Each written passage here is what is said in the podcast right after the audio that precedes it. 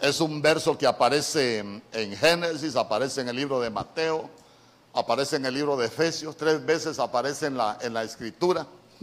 Y mire lo que dice la Biblia, en el nombre del Padre, del Hijo y del Espíritu Santo. Por tanto, dejará el hombre a su padre y a su madre y se unirá a su mujer y serán una sola carne. Verso 25. Y estaban ambos desnudos, Adán y su mujer, y no se avergonzaban. Se los vuelvo a leer. Por tanto dejará el hombre a su padre y a su madre y se unirá a su mujer y serán una sola carne. Verso 25. Y estaban ambos desnudos, Adán y su mujer, y no se avergonzaban. Que el Señor añada bendición a su palabra. Fíjese que cuántas veces hemos leído Génesis, cuántas cosas se han dicho de, Génesis, de, esos versos de... Pero yo quiero, quiero hacer una aplicación familiar. Usted sabe que hoy venimos a, edificar las familias. Y yo no sé, yo espero que usted esté bien en su familia, pero si hay algo que, lo trastoca a uno, son los problemas familiares. ¿Lo dice por mí, pastor? No, lo digo por su servidor. Yo, antes de llegar al Señor, estuve separado de mi esposa, no me aguantaba, yo era un poco terrible, era indomabilísimo, como dicen por ahí. Pero, pero yo sé todo lo que, cómo lo pueden trastocar los problemas familiares a uno. Y es por eso que digo yo, nosotros los viernes, mientras estemos vivos y el Señor lo permita, vamos a, edificar las familias. Porque es bonito cuando las familias están en paz, cuando las familias están bendecidas. Pero, pero es terrible cuando, cuando hay daño en las familias porque se sufren se sufren las parejas, sufren los hijos, hermano, y hay tanta herida que, que se puede arrastrar por años. Entonces, creo que es importante que, nosotros aprendamos a, cuidar nuestras viñas, a edificar.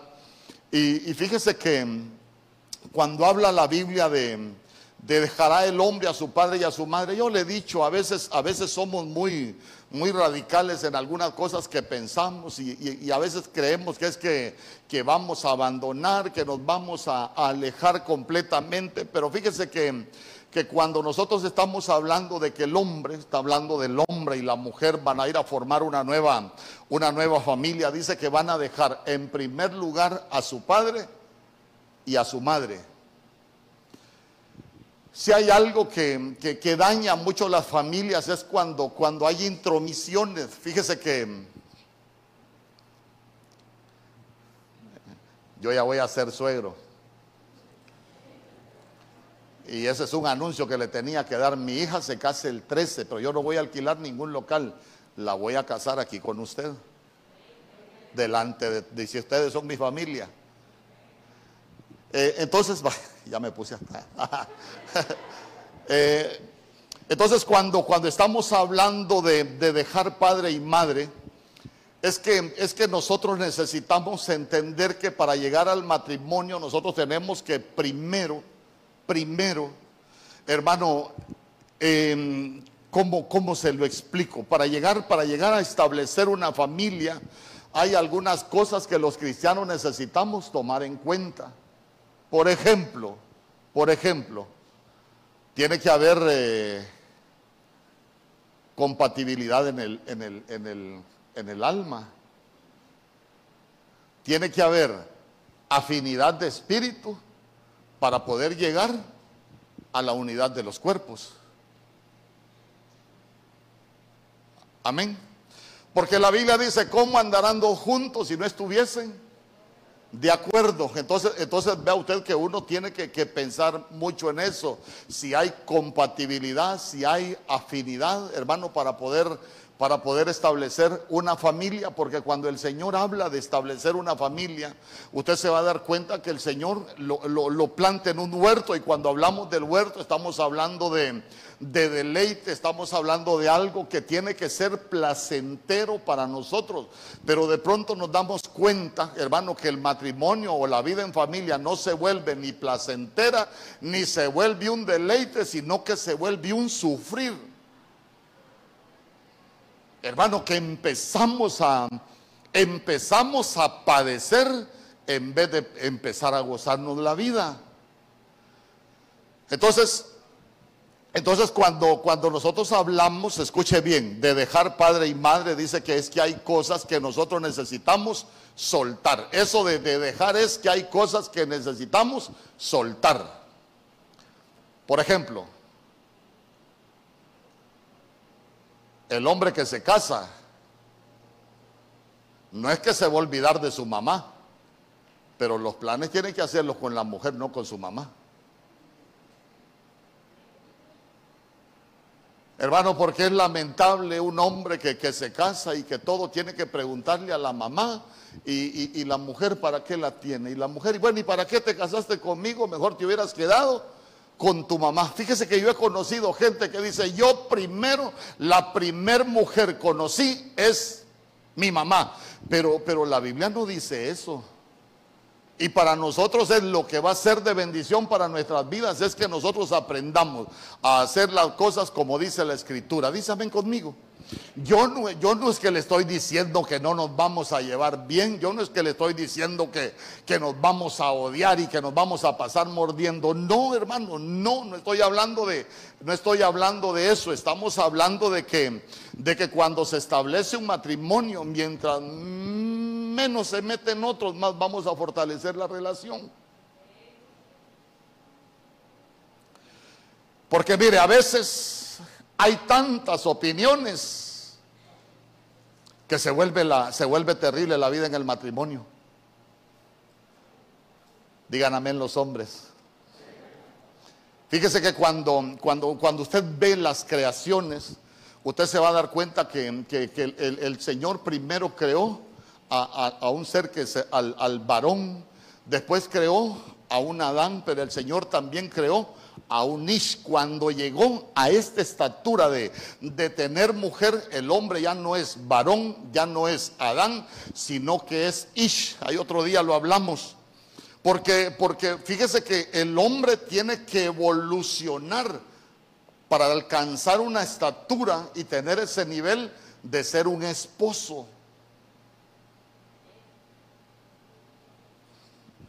Y la mujer tiene que alcanzar esa estatura de ser una esposa.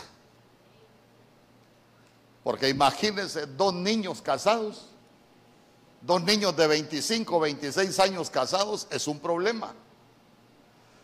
Entonces los jóvenes tomen nota y los que, los que estamos casados también, también creo que necesitamos aprender. Nunca deja de aprender uno en esta, en esta vida. Hermano, entonces, vea usted que de pronto hay cosas que nosotros necesitamos ir soltando, necesitamos ir dejando. Por ejemplo, el apóstol Pablo, si usted se recuerda, él dijo, cuando yo era niño, hablaba como niño, pensaba como niño y razonaba como niño. Pero cuando yo llegué a ser hombre, cuando alcancé esa estatura como para ser un esposo, dejé las cosas de niño y se empieza a comportar como hombre.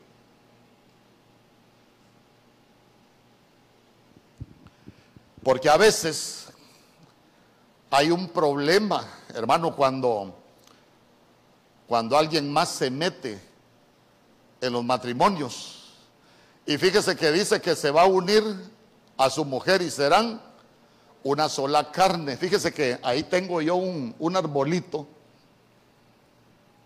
Ahí tengo yo un arbolito. Mire, mire qué bonito ese arbolito. Porque en realidad en realidad no es un arbolito. ¿Cuántos árboles ve usted ahí? Ve dos. Pero imagínese, imagínese qué bonito porque, porque cuando hablamos de unirnos y ser una sola carne, fíjese que me gustaba esa palabra, esa palabra unirse porque significa afectar a, afectar a.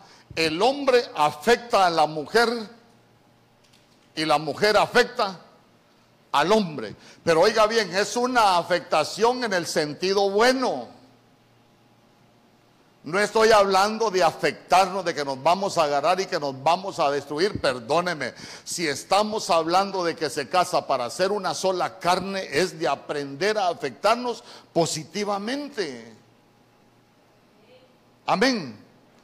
¿Sabe qué? No es afectarnos para destruirnos. Perdóneme, yo creo que nadie se casa para hacerse daño. Nadie se casa para... O alguien aquí ha dicho, me voy a casar con esa mujer para arruinarle la vida. Yo le aseguro que no. Uno se casa con, con, sueños, se casa con anhelos, hermanos, se casa con tantas ilusiones. Y, yo no sé por qué le llaman luna de miel, porque algunos se comen la miel y se quedan perdidos en la luna, hermano. Después andan solo en, solo en problemados. Y digo yo, empiezan a deambular en esta, en esta vida porque no nos estamos afectando para lo bueno, sino que empezamos a afectarnos, pero para lo malo. Y digo yo, nadie se casa para hacerse pedazos.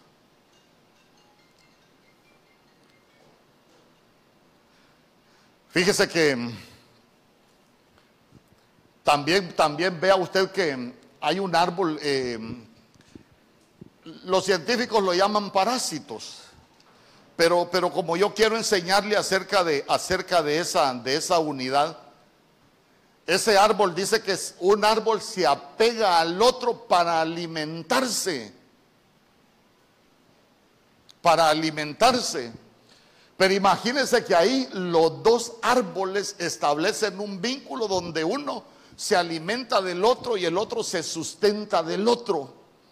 Entonces, mire qué bonito que, cuando, cuando nosotros estamos casados, digo yo, alimentémonos de los sueños del otro, alimentémonos de, todo lo bueno que tiene el otro, de, todo aquello que, que, puede ser de bendición para los matrimonios, hermano, porque porque perdóneme, la vida es corta para pasarla sufriendo. ¿Y sabe qué?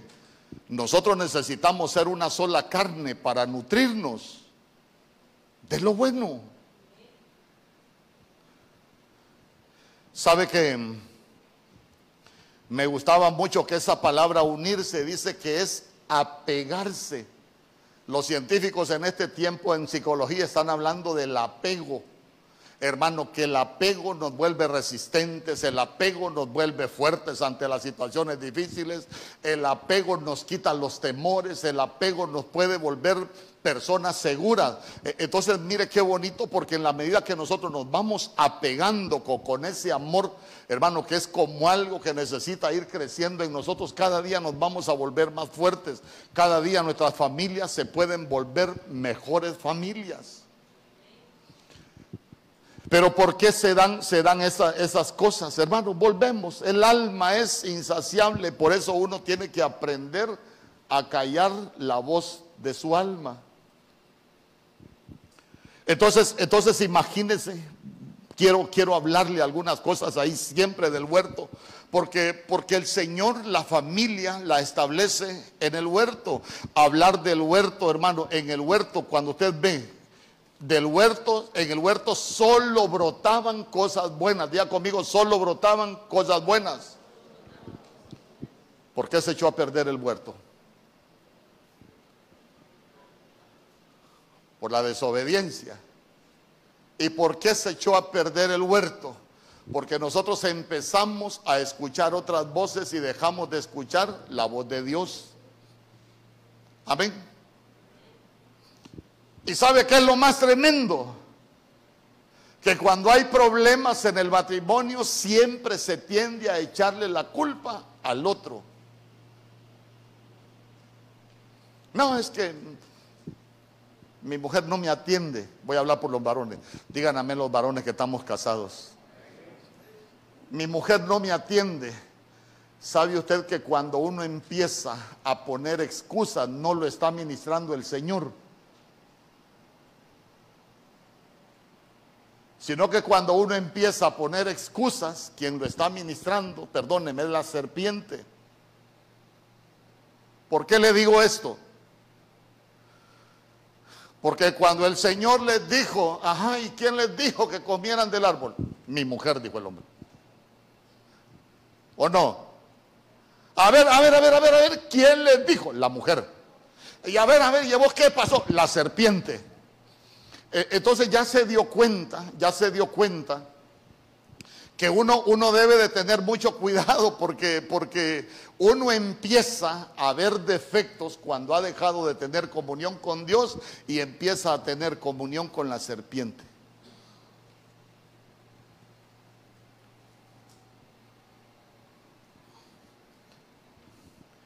Porque, porque cuando nosotros estamos delante de la presencia del Señor, nosotros reconocemos los errores que cometemos y pedimos perdón. Porque el Señor ama la verdad en lo íntimo, porque delante del Señor uno va con la verdad, pero cuando empezamos a buscar pretextos, quien nos está ministrando es la serpiente. Y nosotros en este tiempo debemos de tener cuidado que nuestra familia no las esté ministrando la serpiente. A ver, muchachito, ¿y usted por qué no se va para su casa? Ah, es que mi papá o mi mamá es muy estricto. Cuidado, porque tal vez desde muy pequeño, sin darte cuenta, quien te está, quien está ministrando tu vida es la serpiente.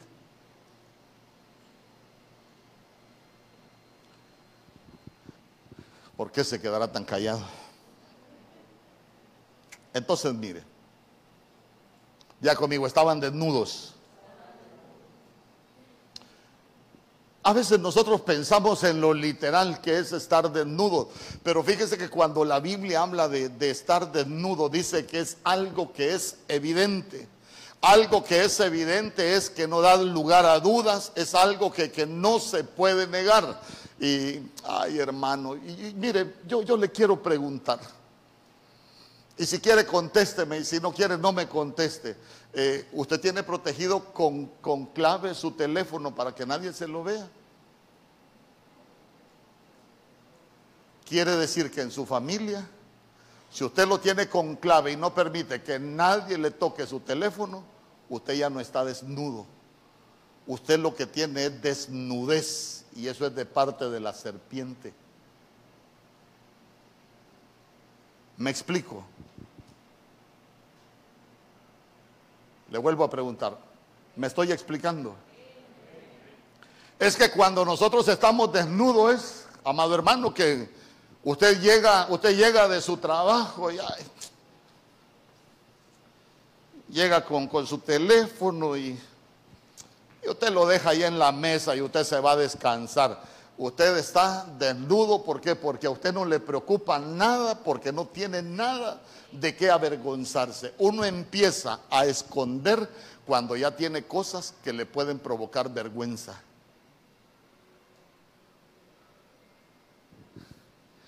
¿Sabe qué? Los hijos, los hijos deberían aprender a estar desnudos. Ojo, ojo, quiero, quiero que me entienda, por favor. ah, el pastor dijo que podemos andar sin ropa. No, yo no estoy invitándolo a la sinvergüenzada. Estoy hablando, estoy hablando cosas espirituales. Amén. Estar desnudo es que, es que, es que, es que venga venga, venga el hijo, el hijo, ¿y por qué me tocan mi celular?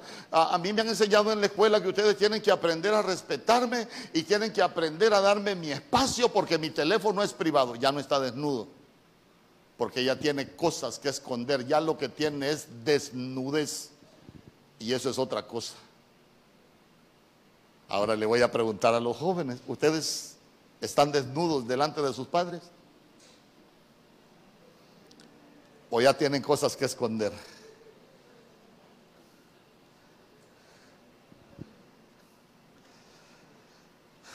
Dice que esa palabra desnudos es sin simulaciones.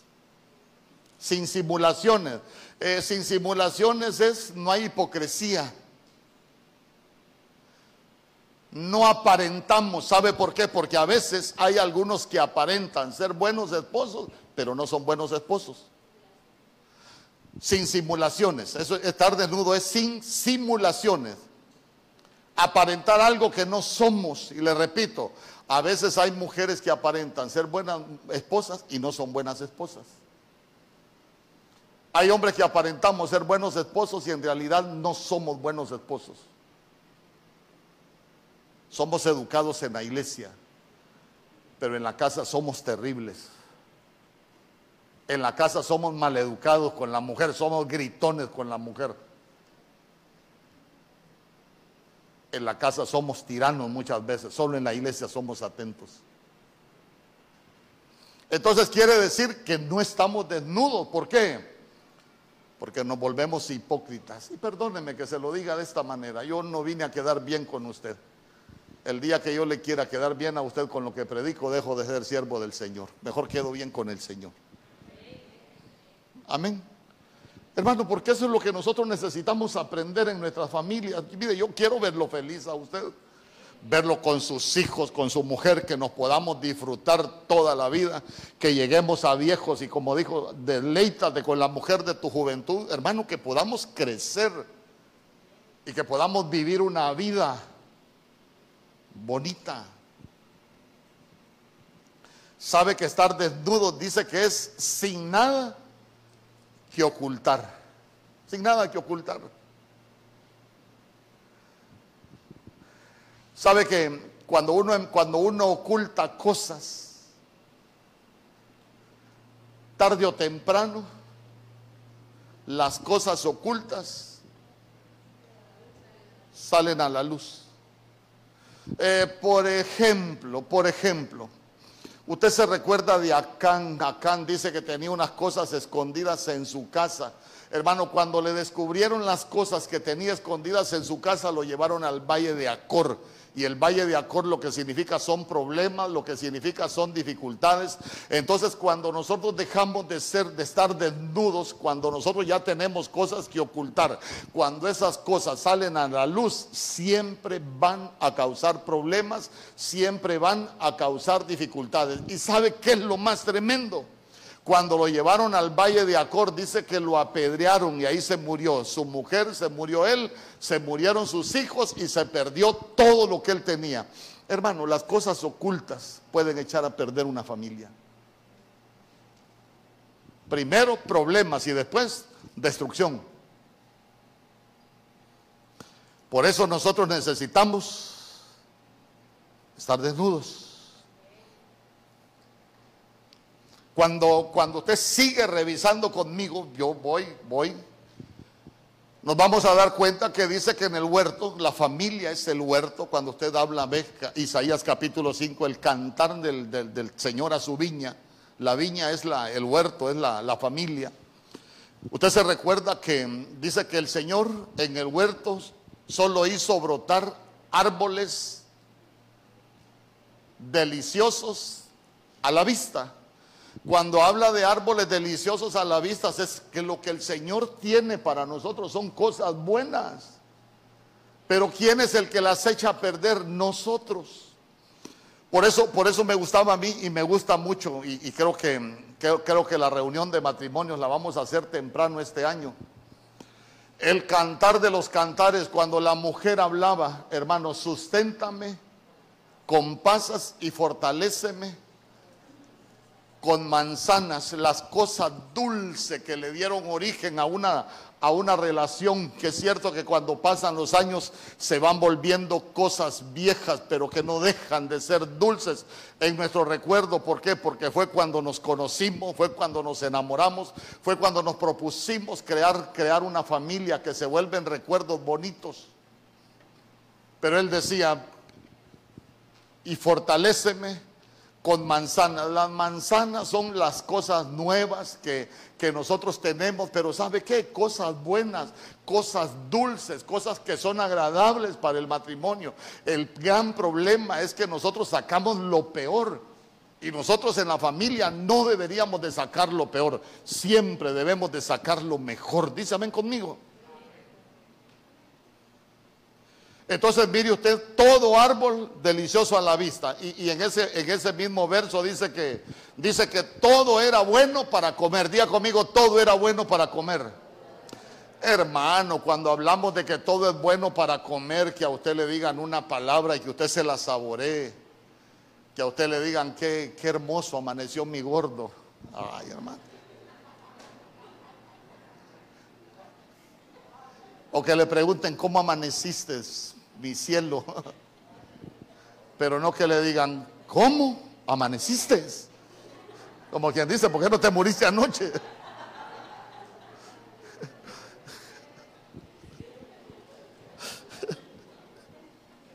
Porque ya no querían que amaneciera.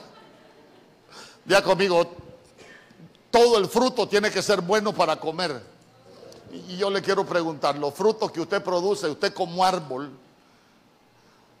y, los hijos como árboles, los frutos que están produciendo son buenos para comer en su familia. Que cuando hablamos que son buenos para comer, son frutos que para nosotros son buenos, que nos deleitamos. Hermano, que los hijos son obedientes, que los hijos, hermanos, son, son esos hijos que cualquiera los quisiera tener, que el esposo e, es ese esposo que da buenos frutos, que así como la mujer del cantar de los cantares que dijo que se había sentado a la sombra del manzano. ¿Por qué? Porque se siente protegida, tiene alimento que le alimente el alma, no tiene necesidad de que nadie más la alimente. Igual los frutos de la mujer tienen que ser buenos porque ese es el plan de Dios. Mire, si hay algo que creo que cuando nosotros sabemos que no es bueno para la familia, nosotros no deberíamos de hacerlo, hermano. Y también dice que en el huerto el Señor había plantado el árbol de la vida. Eh, y, y por qué a veces la gente se quiere morir? porque a veces la gente está decepcionada? ¿Por qué la gente ya, ya quiere, por qué se van muriendo muchas cosas en la familia? Porque no está brotando el árbol de la vida en nuestras casas. Muchas veces lo que está brotando es un árbol, pero de muerte. ¿Y sabe qué? Nosotros mismos estamos matando las cosas. Hermano, hasta con lo que uno dice debe de tener cuidado. Porque uno hiere con las palabras. Y sabe usted que las heridas de las palabras son las que más cuestan de sanar. ¿Por qué? Porque son heridas en el alma.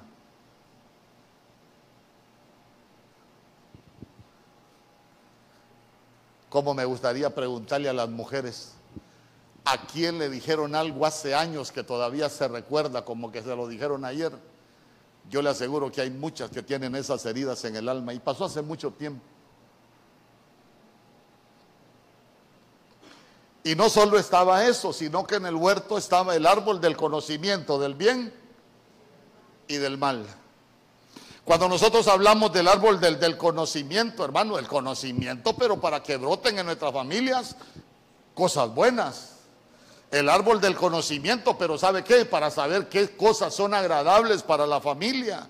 Cuando habla del árbol del conocimiento, habla de, habla de alegría, ¿sabe usted? El eh, árbol del conocimiento del bien, habla de alegría, habla de, habla de, vivir amigablemente, sin enemistad, hermano, porque ¿por qué hay tantas cosas que, que a veces uno en la familia hasta se vuelve enemigo? Yo le he contado que cuando yo me enojaba con mi esposa, hermano, vas a comer. ¿Y usted qué responde? No tengo hambre. Y tal vez hasta con dolor de estómago anda uno. Hoy que pienso yo, digo, qué bruto era yo. Gracias a Dios usted no. Pero, pero ya se dio cuenta que, que a veces, a veces hasta enemigo nos volvemos en la familia y digo yo, ¿y quién se casa para volverse enemigo del otro? A veces hay hijos que son enemigos de los padres, hermano, perdóneme, esas cosas no pueden pasar en medio del pueblo de Dios.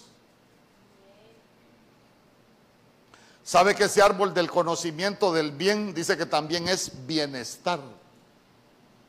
Me gustaba mucho porque dice que es felicidad. Y también gozo.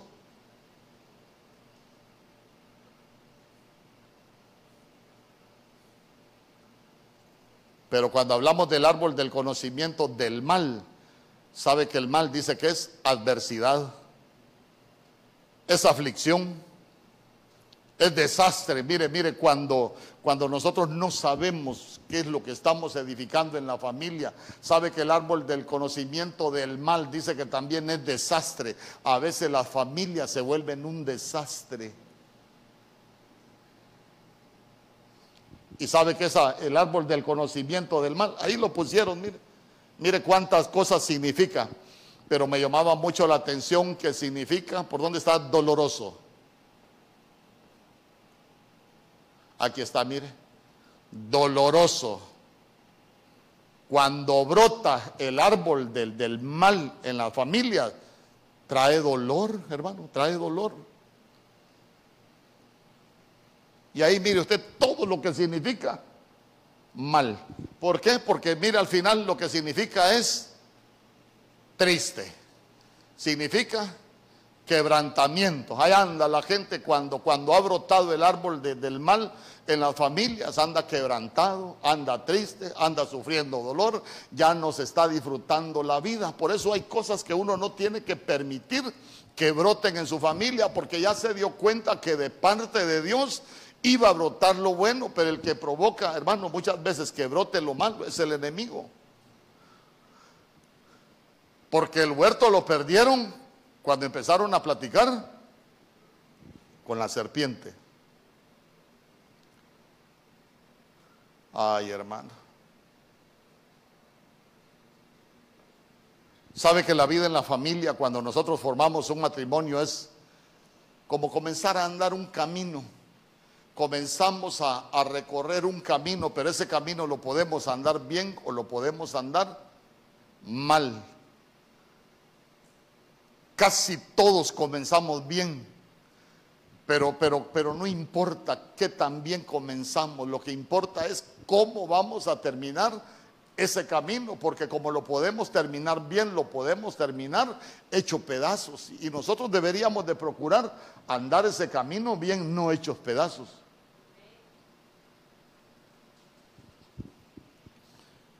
Por eso yo con la ayuda del Señor quiero hablarle esta noche de las sendas familiares, la senda familiares. O la senda familiar, ese camino que nosotros vamos a, recorrer ahí, cómo andarán dos juntos. Vamos juntos, vamos con nuestros hijos, vamos caminando. ¿Cómo vamos andando ese, ese camino? Fíjese que yo quiero, quiero enseñárselo con, con un hombre que tenía promesas hermosas de parte de Dios. Hermano, pero que de pronto yo estudiaba algunas cosas y vi que él tuvo problemas para andar esa senda familiar. Y quiero que me acompañe al libro de Génesis capítulo 11, verso 28.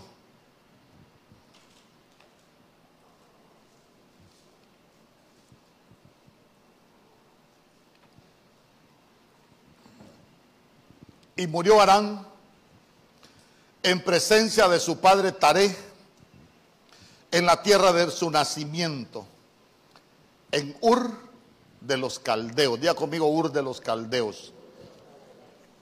Yo le voy a hablar de, la senda familiar de, de, Abraham, porque Abraham nació en Ur de los Caldeos.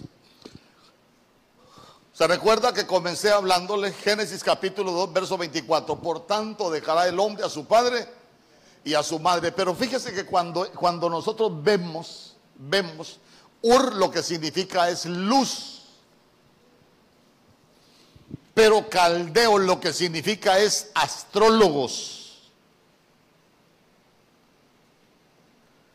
Entonces estamos hablando no de la luz de Dios, estamos hablando de, tinieblas, estamos hablando de, de, ese era, ese era el entorno familiar donde él vivía.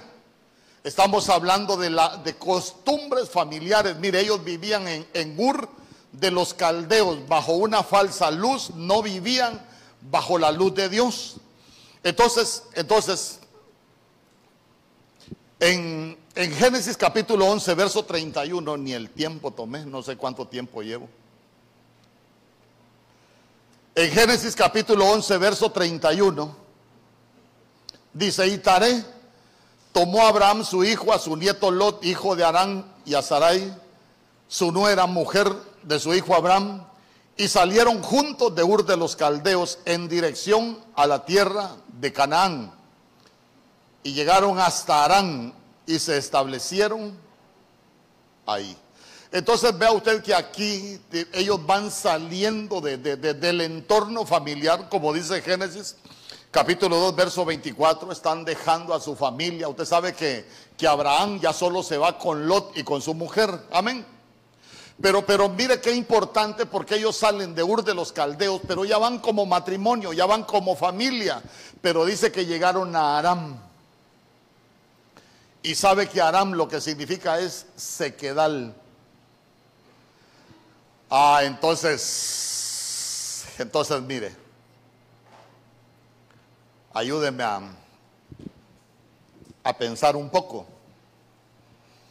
Ellos ya van saliendo como familia, no tienen hijos, eh, eh, están, están ahí jóvenes, salen de, Ur de los Caldeos, salen de su entorno familiar, pero al primer lugar que llegan es a Arán, y le repito, Arán lo que significa es sequedal. Hay gente, diga conmigo, aquí no hay ninguno. Digan amén los jóvenes. Los matrimonios, los matrimonios jóvenes, digan amén. Que el Señor los guarde de todo sequedal. ¿Sabe que cuando hablamos de, los sequedales familiares es cuando, cuando nos vamos secando? A la mujer se le van secando los sueños. Tal vez se casó, hermano, con, con grandes sueños. Pero, pero, ya se dio cuenta que él iba para Canaán y Canaán es la promesa. Camino voy a Canaán, ¿se recuerda? Nosotros vamos camino a la promesa, pero ya se dio cuenta que ellos no llegaron a Canaán, llegaron a Arán, llegaron al sequedal. Ay, hermano, cuando las familias caen en sequedal, eh, se empiezan a poner las situaciones difíciles. ¿Sabe por qué? Eh, porque se hay muchas cosas que se pueden secar en la familia. Ayúdenme a predicar. ¿Qué se puede secar en una familia? Los sueños. ¿Se podrá secar la alegría? Le pregunto, ¿se podrá secar la comunión? ¿Qué más? Y ya se dio cuenta que, que se nos empiezan a secar las cosas y, todo aquello que estaba tan bonito se nos empieza a secar y, y nos empezamos a quedar sin nada. ¿Por qué? Porque cuando, cuando estamos entrando en el sequedal, todo se empieza a morir. Pero se recuerda que el Señor dijo que Él va a derramar agua sobre sequedal y va a abrir, va a abrir ríos sobre la tierra sedienta, sobre la tierra árida. Mire hermano, yo le quiero decir algo. Si hay algo que se ha estado secando en su familia, dígale, Señor, yo estoy en el sequedal pero yo necesito que tú derrames de tu lluvia sobre este sequedal para que todo aquello que se ha ido secando vuelva a reverdecer porque no hay nada más triste que nos puede acontecer que se nos vaya secando la alegría, que se nos vaya secando la comunión, que se nos vayan secando los sueños, porque empezamos a quedarnos sin nada. Voy a ir rápido por cuestión del tiempo. Génesis capítulo 12, verso 6. Usted ya conoce que en el capítulo 12 el Señor llama a Abraham y le hace promesas hermosas. Pero no quiero hablar de las promesas, quiero hablarle de la senda familiar de, Abraham. Y atravesó Abraham el país hasta el lugar de Siquem, hasta la encina de More, y el cananeo estaba entonces en la tierra. Digan, diga conmigo, llegó a Siquem.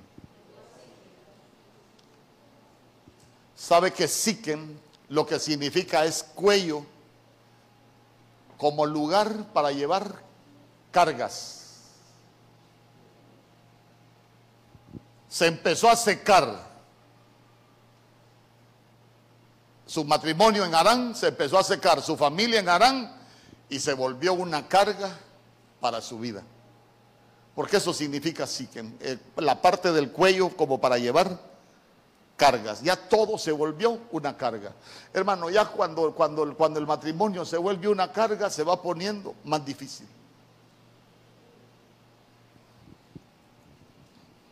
Se recuerda que nuestro Señor Jesús dijo, venid a mí todos los que estén trabajados y cargados, que yo los voy a hacer descansar. Uno tiene que saber dónde ir. Porque hermano, cuando se está cargado, cuando se está trabajado, cuando se está cansado, se pueden tomar malas decisiones. Entonces nosotros lo que necesitamos es, antes de tomar malas decisiones, buscar del Señor. Pero de ahí dice que llegó hasta, este lugar de Siquem hasta la encina de More. Diga conmigo la encina de More. Y esa palabra More, ¿sabe qué significa? Arquero. Arquero, pero no de portero, sino que arquero que tiene arco.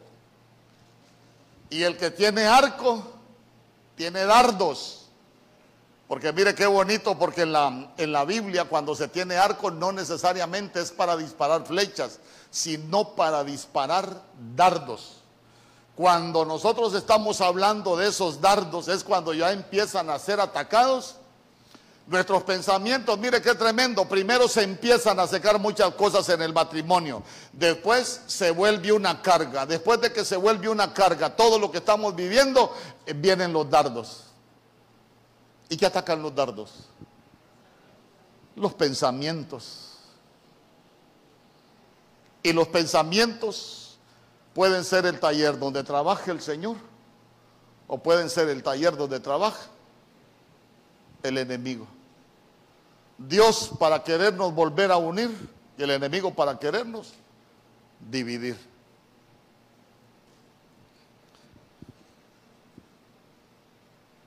Y sabe que uno solo debe de revisar en qué etapa está. Yo no sé si hay alguien que tiene problemas en su familia, porque fíjese que, porque fíjese que cuando ya estamos en ese nivel de, del arquero que, que tiene dardos, ya se provocan heridas. Usted se ha fijado que cuando hay cosas que se van muriendo, cuando las cosas se vuelven una carga, a veces uno reacciona mal y a veces uno hasta con las cosas que dice empieza a provocar daño. Y ahí vamos caminando, pero estamos en la etapa de que empezamos a causarnos daño y nos vamos haciendo pedazos la vida.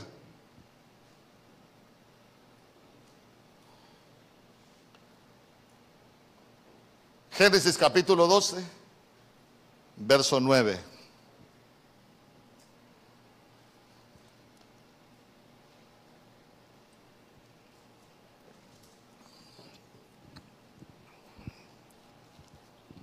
Y Abraham partió de ahí, caminando y yendo hacia el Negev. Ya se dio cuenta, primero estaba en Ur de los Caldeos, después llegaron a Aram, después a Siquem, después a la encina de, de Mur, de More, después llegaron a, al Negev, diga conmigo al Negev. Y sabe que el Negev lo que significa es estar estacionado. Mire qué bonito, ahí está para que no crea que lo engañe. Esa palabra Negev en el diccionario de, en hebreo de lo que significa es estar estacionado. Cuando uno está estacionado, todos los días los mismos problemas. Vivimos todo el día con el problema en la cabeza, nos acostamos con el problema, nos levantamos con el problema. Y hay promesas en la Biblia. David decía, eh, cuando la Biblia dice que nuevas son tus misericordias cada mañana, David dijo, Señor, de mañana hazme oír tus misericordias. Pero cuando uno está estacionado en un problema de eso, no tiene tiempo para escuchar las misericordias del Señor en la mañana. ¿Sabe qué? Estamos estacionados con ese problema en la cabeza.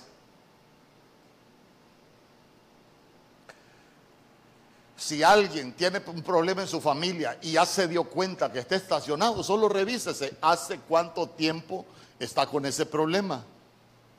Y usted puede decir de la verdad que yo estoy estacionado. Y yo le pregunto, ¿y si estamos estacionados, a dónde vamos a llegar?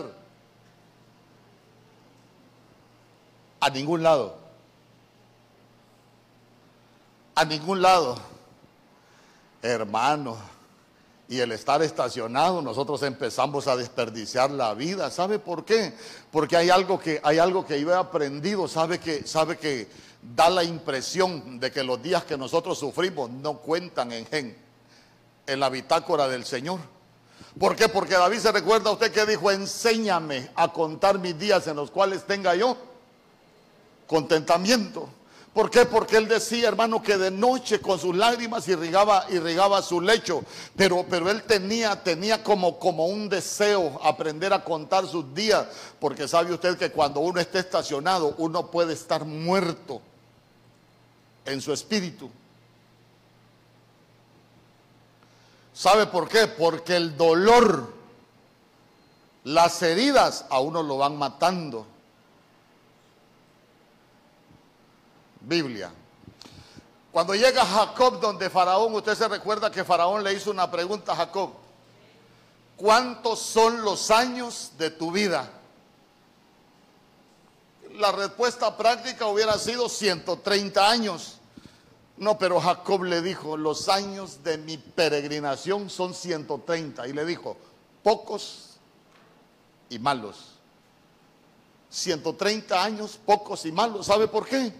Porque desde que empezó a tener problemas con sus hijos, desde que empezó a tener problemas con el desaparecimiento de José, da la impresión de que la tristeza lo había matado. ¿Por qué? Porque cuando le dijeron José vive, la Biblia dice que su espíritu revivió. Estaba muerto en vida. Uno debe de tener cuidado, ¿sabe por qué? Porque los problemas familiares, porque él estaba muerto en vida por los problemas familiares. Los problemas familiares nos pueden matar en vida.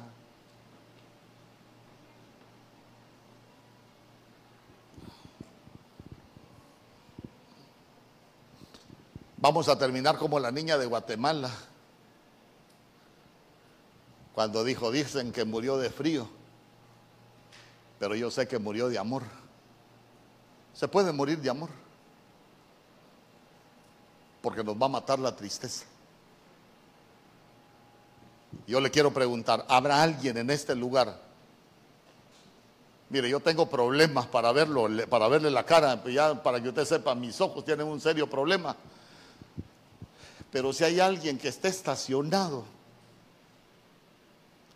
dígale al Señor, yo no quiero estar estacionado, no quiero que la tristeza me lleve a la muerte. ¿Sabe usted que cuando alguien está triste, que su alma se entristece, hasta rehacer su vida le va a costar? ¿Por qué?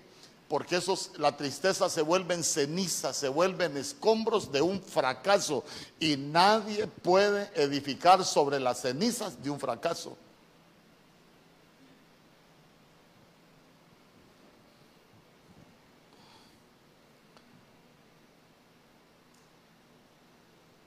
Génesis capítulo 12, verso 10.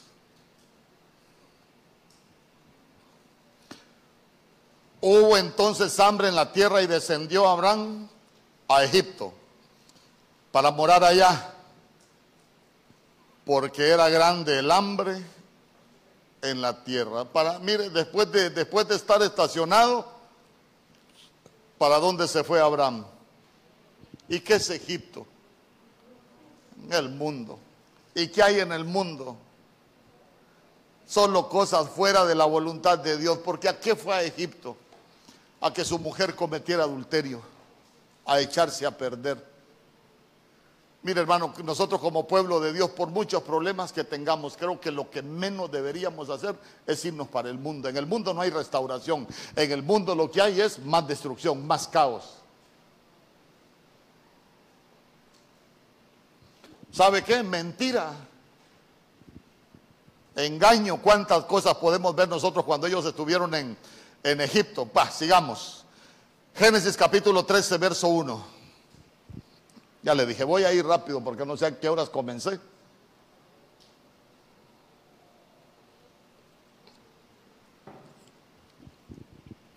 Génesis capítulo 13, verso 1. Subió pues Abraham de Egipto hacia el Negev. Él y su mujer con todo lo que tenía y con él Lot. Vamos a ver. Se fueron para Egipto porque había hambre. Hambre es escasez, hambre es necesidad, hambre es una carencia, es algo que ya nos falta en la familia. Entonces, mire usted que ellos después de estar estacionados se van para Egipto. Gran error. Y después de Egipto, ¿a dónde regresaron? Regresaron al mismo lugar donde antes habían estado. ¿Sabe qué? Eso es comenzar a caminar en círculos. Vamos y siempre terminamos en lo mismo. El Señor no nos escogió para que nosotros vivamos en los mismos problemas. Porque la Biblia dice que Él escribió todas las obras, Él las, trazó en un plan. La Biblia dice que Él escribió todas las cosas de nuestra vida y la Biblia dice que la senda del justo es como la luz de la aurora que ven aumento en aumento hasta que el día es perfecto, pero el Señor no nos diseñó para caminar en círculos. Eso lo provocamos nosotros, porque muchas veces no sabemos qué hacer. Las mismas situaciones, los mismos problemas. Génesis capítulo 13, verso 12.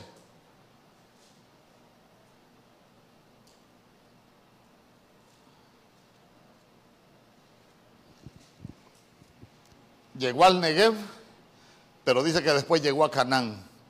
Abraham acampó en la tierra de Canaán. Día conmigo llegó a Canaán. En tanto que Lot habitó en las ciudades de la llanura y fue poniendo sus tiendas hasta Sodoma. A ver, ¿qué es Canaán? No me ponga la, no me ponga la definición del estrón todavía. Ahí déjeme ese verso. A ver, ¿qué es Canaán? ¿Qué significa Canaán para nuestras vidas? ¿Ah? La, la tierra prometida. ¿Cuántos dicen amén? mire, le, le voy a explicar algo. La Biblia tiene muchos ángulos para poder interpretar por lo que significa cada palabra en el diccionario. Usted no se aferre a solo un ángulo, porque usted se va a dar cuenta que todo tiene una enseñanza. Sabe que Canaán lo que significa es humillación. Hoy sí póngame la, la palabra del diccionario ahí. Mira, ahí está Canaán. De la 3365 que significa humillado. Si nosotros no nos detenemos, vamos a terminar humillados. Y digo yo, antes de que, no nos, antes de que nos humillen los problemas, ¿por qué no nos humillamos delante del Señor? Porque sin humillación no hay exaltación. Sabe que, sabe que terminar en humillación es terminar con aquel estigma es terminar mal. Y ya se dio cuenta que, era un hombre que tenía promesas de parte de Dios. Sal de tu tierra, de entre tus parientes, de la casa de tu padre, a la tierra que yo te mostraré. Haré una nación grande, te bendeciré. Bendeciré a los que te bendigan y al que te maldiga, maldeciré. Y en tus simientes serán benditas todas las familias de la tierra. Pero él termina humillado por problemas familiares. Y usted, usted, usted sigue leyendo de Abraham, yo hasta ahí voy a llegar, porque ahí es donde yo quiero ministrar. Pero ya se dio cuenta usted que, que Dios tenía promesas para ellos, pero al final terminan en humillación. ¿Cuántas cosas se puede evitar uno cuando nosotros aprendemos a caminar ese camino familiar en el orden de Dios? Y creo que eso es importante que todos nosotros aprendamos.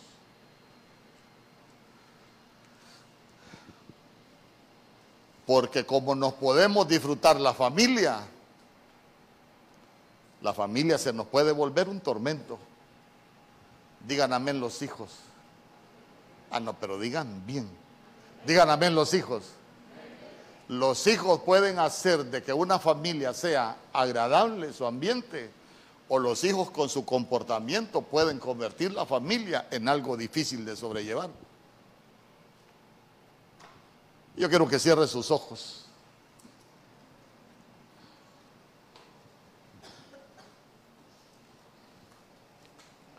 Hoy es viernes, venimos a edificar las familias. A muchos los conozco, otros no los conozco, no conozco su situación. Pero yo te quiero preguntar, ¿cómo está la senda de tu familia? ¿O cómo está la senda de tu vida? ¿Vas bien? ¿O ya te diste cuenta que no vas bien? Puede ser que en este momento haya alguien que me diga, pastor, yo me siento seco. O puede ser que alguien me diga, pastor, siento que estoy estacionado. Hace tiempos estoy con el mismo problema. En el nombre poderoso de Jesús. En el nombre poderoso de Jesús. Yo te quiero preguntar, ¿ya ubicaste en qué posición estás en esa senda familiar? Tal vez me podrás decir, pastor, yo estoy estacionado, o tal vez estoy caminando en círculos, estoy en la misma situación, caminamos un poquito y volvemos a terminar en el mismo lugar. Tal vez te has dado cuenta que, que estás estacionado. Yo no sé. Yo no sé de qué te diste cuenta, de cómo está la senda de tu familia esta noche.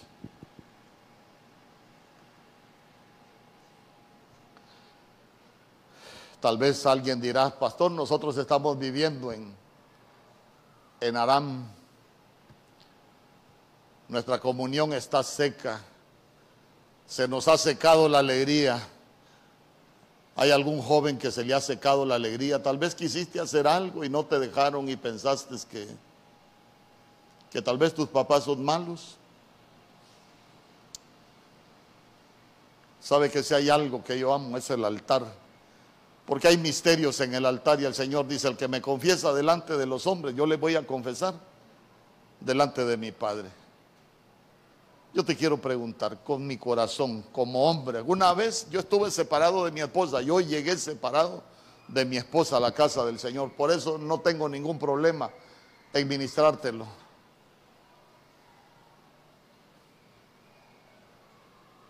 Sabe que las puertas de las murallas de Jerusalén, hay una puerta que la restauró. Eliasib y Eliasib lo que significa es restaurado. Y restaurado es lo que Dios me dio a mí. Y yo puedo dar de lo que Dios me ha dado. Habrá alguien que necesite que su familia sea restaurada, que su matrimonio sea restaurado, que usted diga, pastor, a usted el Señor le restauró su familia yo quiero que ore por mí, no tenga pena. Si aquí Dios no lo trajo porque no necesita, Dios lo trajo para hablarle. ¿Habrá algún joven que siente que esté estacionado?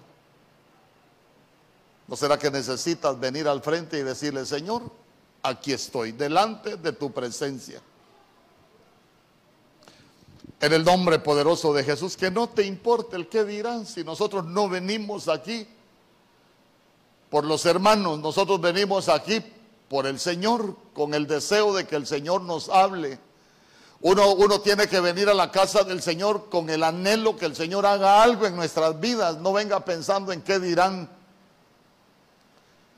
¿Qué importa el qué dirán si te diste cuenta que, que Dios te habló?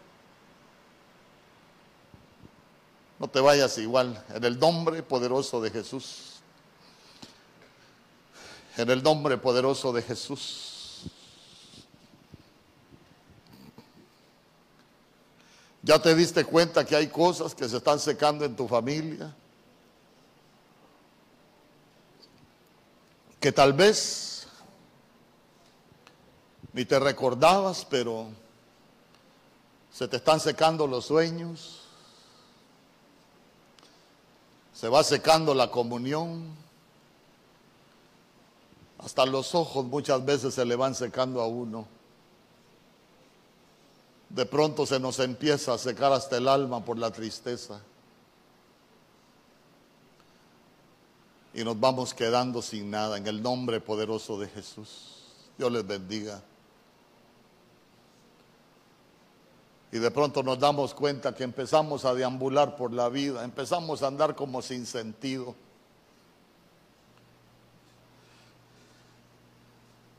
En el nombre poderoso de Jesús, Dios les bendiga. Usted no mire acá, usted cierre sus ojitos, que no le interese quién viene al frente, sí.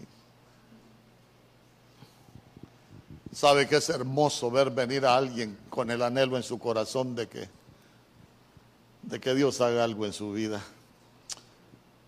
Padre, de lo que de lo que tú has hecho en mi vida, yo vengo ministrando, mi Dios. Con todo lo que tú has hecho en mi vida como hombre, como esposo, mi Dios, en mi familia. Así como le dijiste a Moisés, imponle las manos a Josué y dale de tu dignidad. Hoy vengo impartiendo de lo que tú me has dado, de lo que tú has hecho en mi vida. En el nombre poderoso de Jesús, en el nombre poderoso de Jesús, Padre, que tú puedas enderezar la senda de cada familia, mi Dios, de cada uno de tus hijos, mi Dios. Padre, que no se sequen los sueños, que no se seque la esperanza, que no se seque la comunión, mi Dios que no se seque nada de lo que tú les has dado, Rey bendito, aún aquello que se ha estado secando, que vuelva a la vida. En el nombre poderoso de Jesús, en el nombre poderoso de Jesús. Tú eres el Dios que hace cosas nuevas, haz cosas nuevas en la vida de cada uno de tus hijos, mi Dios. Que puedan recuperar aún la alegría, el gozo, mi Dios que puedan recuperar los frutos del huerto, que puedan encontrar ese deleite, mi Dios, que se puedan disfrutar la vida en el nombre poderoso de Jesús. Padre Santo, tú eres el Dios que hace cosas nuevas. Tú eres el Dios que derrama lluvia sobre sequedal. En el nombre poderoso de Jesús. En el nombre poderoso de Jesús. Glorifícate. Glorifícate en cada familia aquí representada, mi Dios.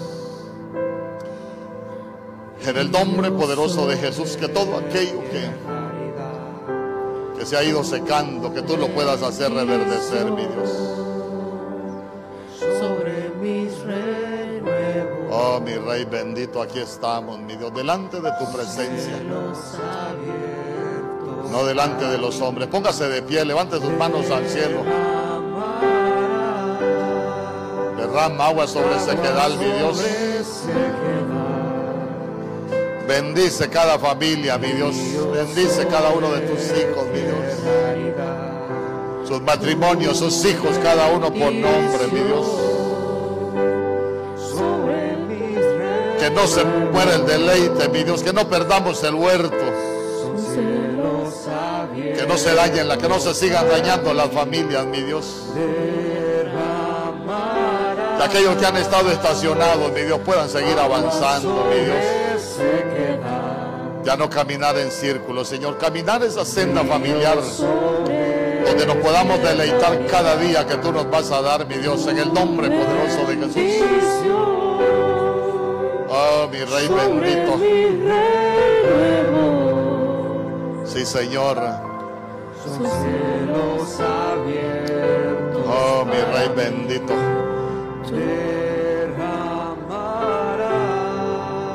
Nada, Señor, que nada le quite a tus hijos lo que tú les has dado, mi Dios, porque tus planes son perfectos, mi Dios. En el nombre poderoso de Jesús, en el nombre poderoso de Jesús, hoy estamos delante de tu presencia, oh Rey bendito. Aquellos que han estado estacionados, mi Dios, aquellos aún que han estado en círculos. Este el tiempo, mi Dios, de avanzar, mi Dios, por esa senda familiar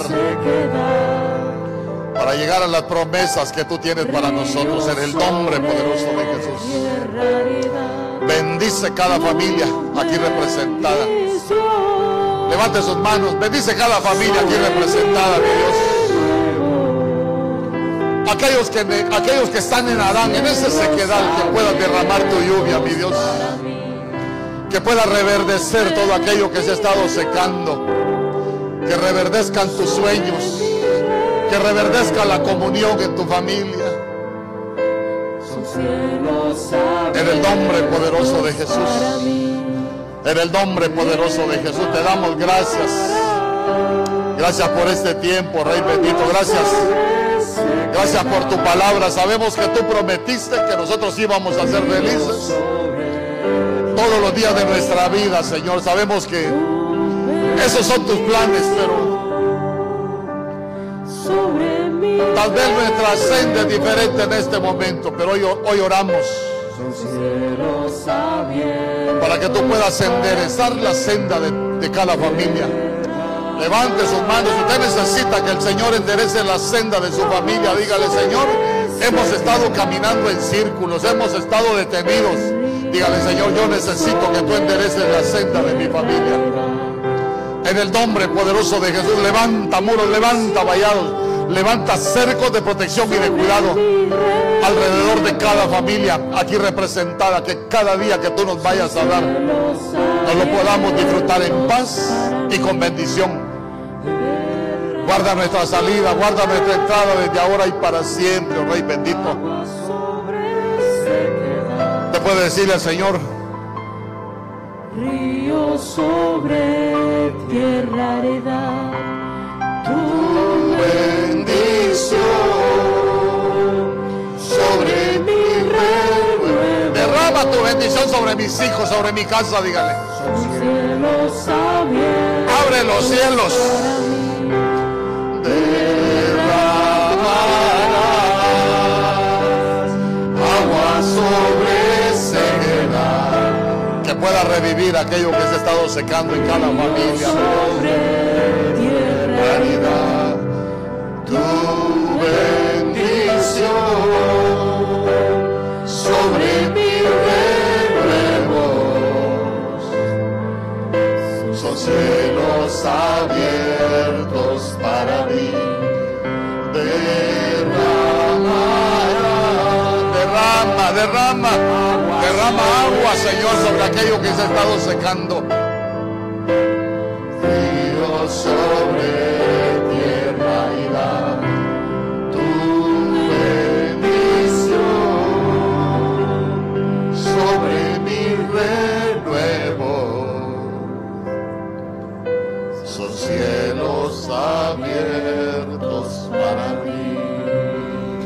Que en este año de la reivindicación, por tu justicia, oh Rey bendito, tú puedas traer restauración a cada familia, mi Dios. No por nuestra justicia, quizás somos culpables, pero por tu misericordia, mi Dios, trae restauración a cada uno de tus hijos, que nos podamos disfrutar los días que tú nos vas a dar en esta tierra. Gracias por este tiempo, gracias por tu palabra. Que esta palabra no caiga a tierra, que no regrese vacía. Padre, que pueda ser plantada, que pueda germinar, que pueda crecer y que pueda dar frutos en la vida de cada uno de tus hijos. Gracias, Padre. Gracias, Hijo. Y gracias, Espíritu Santo. Amén, Señor. Y amén. Dale una ofrenda de palmas al Rey.